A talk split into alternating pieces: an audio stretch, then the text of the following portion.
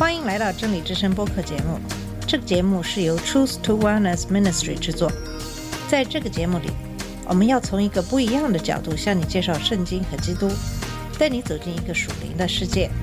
我们的节目在每个星期二、四、六更新，欢迎你的收听和关注。all the colors of the rainbow. 你好，我是马军。在上期节目里，给大家分享的是 Billy Smith 的《圣灵和他的恩赐》这本书的有关知识的言语这部分内容。Billy Smith 给大家分享了很多的见证。据说他在给别人做祷告的时候，圣灵经常是通过知识言语这个恩赐来告诉他怎样做祷告。一般这样的知识是他没法知道的一些事实。圣灵通过各种方法向他揭示一些信息和事实。在今天的节目里，我会先跟你分享上一期话题的最后一部分，然后给你讲述启示的恩赐里边另外一种恩赐——智慧的言语。我收到知识的言语最常见的方法是圣灵在我内心的印象。这个时候，就是有些想法和词语在我内心涌现，我只是说那些出现在我心中的言语。通常我并没有什么完整的想法，只是收到一些词和句子，通过信心，我重复给我的言语。通常在接受这样的印象的时候，最常犯的一个错误是，当这种印象停止的时候，人们却不停止。他们觉得现在他们必须帮助圣灵来解释所说的，这就是我们对神的误解。当圣灵停止，我们也应该停止。他不需要任何帮助。很多人不能够用灵里的恩赐来做工的原因是，他们害怕自己放松了就相信了神。神是根据我们对他的信心而运行，他希望我们对他的爱有足够的信任，以至于我们可以跟随他到每一个角落，而不需要去看看在另外一条道上会怎样。相信他不会犯错误，或是把我们引到歧途。我知道这样的信心只能从和神每天在一起，与他一起行走才能够得到。这样的信心是从可以证明的神而来。他的道告诉我们，我们可以证明他是不会撒谎的。通过圣灵，我经常会看到，当我为别人祷告的时候，他们身上的肿瘤。如果是癌症，我就会看到黑色的肿块；如果不是癌症，我就会看到白色的肿块。每次我看到有黑色的肿块，这个人已经知道了他自己得了癌症，但是别人是不知道的。我讲这些就是想告诉你，神会通过不同的方法向你见证他的恩赐，不仅仅通过话语，而是通过一些必须的方法让你知道。他用哪种方法让你知道，并不是最重要的，只要你得到这样的信息就好了。如果你接受的是简单的知识的言语，记住，如果是从神而来的，那一定是印证什么事情已经发生了或正在发生。它只会带来印证，而不是带来混乱。如果是单纯的预言或预示在你生命中就要发生的事，你要做以下四件事情：第一，根据神的话来判断这个预言。我这样说的原因是，如果这个预言是从神而来的，那就不会跟神告诉我们的相抵触。有一次，一个妇女告诉我，在她的教会里，一个先知告诉她，她会和一个在教会里的男人结婚，但是一个主要问题是，那个男人已经结婚了。神不会让别人离婚，他不会让你偷盗或杀人或做任何违反他的诫命的事情。我发现很多的基督徒用个人的预言来给他们指明方向，但这并不是神通常的做法。有的时候，神通过先知告诉我们怎样做，但这会通过他跟我们的灵所告知的来印证。第二，根据你的灵和圣灵来辨别预言。我发现很多人通过他们的肉体来辨别这些预言。如果这个让我觉得舒服，或是看上去很好，或是让我的肉体感觉很好，那一定是从神而来的。可是真正信主的人要通过他内心的灵来做见证。如果在你的灵里觉得不妥，那就不要理会这样的预言。第三，开始学会依仗圣灵通过知识的言语带领你的方向。如果是正确的时间，所有的门都会打开。如果门没有打开，你的灵和神的话和知识的言语也是一致的，那么就等待合适的时间。第四，不断的提醒自己，神对你的预言，不断的提醒神他对你的预言。他不会撒谎。以上呢就是知识的言语和恩赐的内容。知识的言语是启示类恩赐里的一种，在启示类的恩赐里，第二种恩赐是智慧的言语。下面我们就来看看智慧的言语。智慧的言语和知识的言语一样，并不是智慧的恩赐，而是智慧的言语的恩赐。智慧的恩赐就是指神把他所有的智慧都给予你，他还没有这样做，我也不认为他打算那么做。智慧的言语是对神的关于你现在或是将来怎样处理或解决一个问题的智慧的启示。智慧的言语并不告诉你未来会怎样，如果是告诉你未来会怎样，那就变成了知识的言语，或是纯粹的预言。我对这个恩赐想澄清一下。智慧的言语并不是指文学意义上的言语，甚至是两个或三个词，可能只有一个词，但也可能是几个句子或几段话。智慧的言语可多可少，只要能让这个接受的人了解就好了。正如知识的言语，智慧的言语可以用很多种形式表现出来。它可能出现在梦里或意象里，或者是讲方言、翻方言。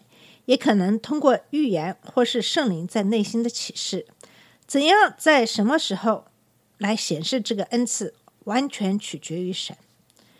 下面是在旧约中的有关智慧的言语，在创世纪四十一章十四到三十七节是这样的：法老随即差人去招约瑟，他们便急忙带他出监，他就剃头、刮脸、换衣裳，进到法老面前。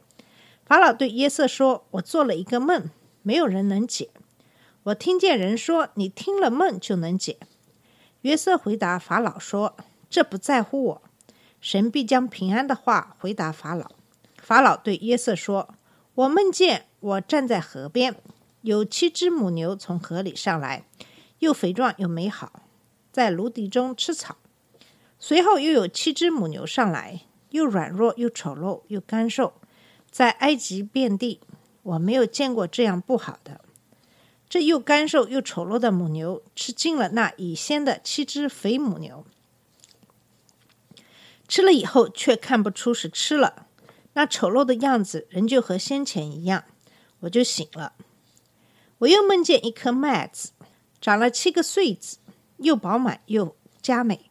随后又长了七个穗子，枯高细弱。被东风吹焦了，这些细弱的穗子吞了那七个佳美的穗子。我将这梦告诉了术士，却没有人能给我解说。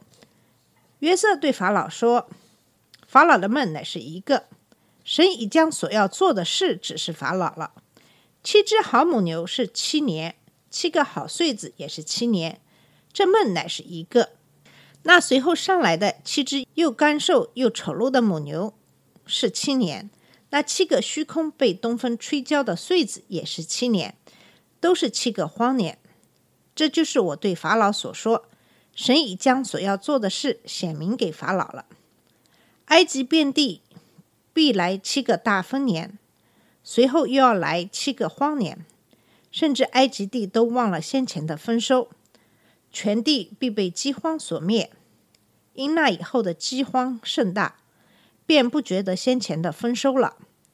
至于法老两回做梦，是因神命定这事，而且必速速成就。所以法老当拣选一个有聪明有智慧的人，派他治理埃及地。法老当这样行，就派官员管理这地。当七个丰年的时候，征收埃及地的五分之一，叫他们把将来的丰年一切的粮食。聚敛起来，积蓄五谷，收存在各城里做食物，归于法老的手下。所积蓄的粮食可以防备埃及地将来的七个荒年，免得这地被饥荒所灭。法老和他一切臣仆都以这事为妙。我想让你注意到，知识的言语是通过梦，让法老知道在埃及地上将发生什么。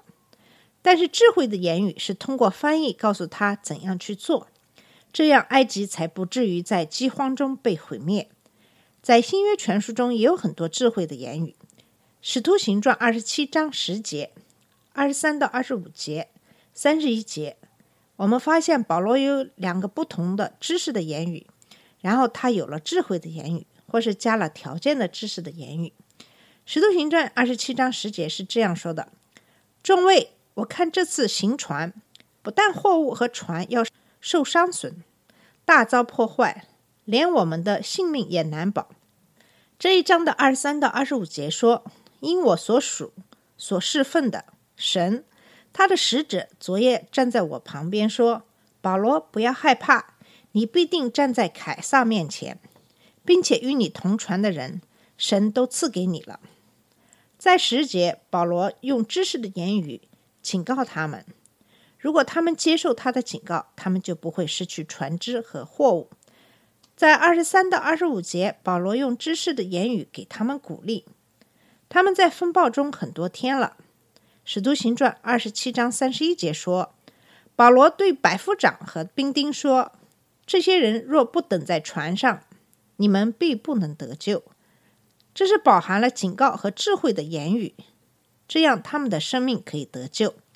但是你必须知道，他们是可以选择的，可以遵循或不遵循他的警告，就像他们在第十节所做的那样。如果他们不遵循警告，他们就会死。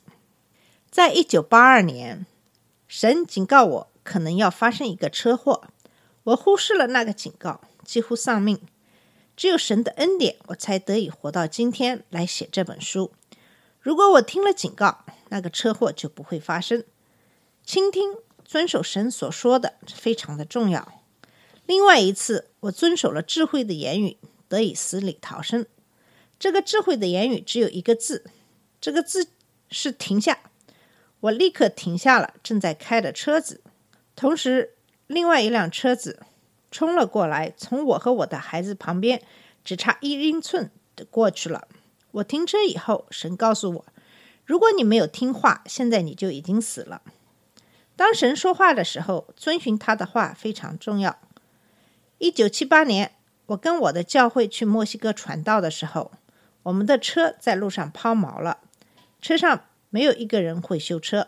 我们不知道车为什么坏了。当我们祷告的时候，神向我显示了异象：一个断路器跳闸了。他告诉我把开关搬到相反的方向，车就可以开了。我这样做了，这样我们得以继续剩下的旅行。我们必须学会聆听神的声音。好了，我们。今天的节目就到这里，在下期节目里会给你讲分辨的灵啊！谢谢你的收听，我们下次节目再见。这里是真理之声播客节目，真理之声是 Truth to Wellness Ministry 旗下的一个节目，由 Truth to Wellness Ministry 制作和播出。如果你有什么想跟我们分享，请给我们发电子邮件，我们的邮箱地址是 truth to wellness at gmail dot com。你也可以直接去我们的网站 www.dot.truth-to-wellness.com 浏览更多的信息。下次节目再见。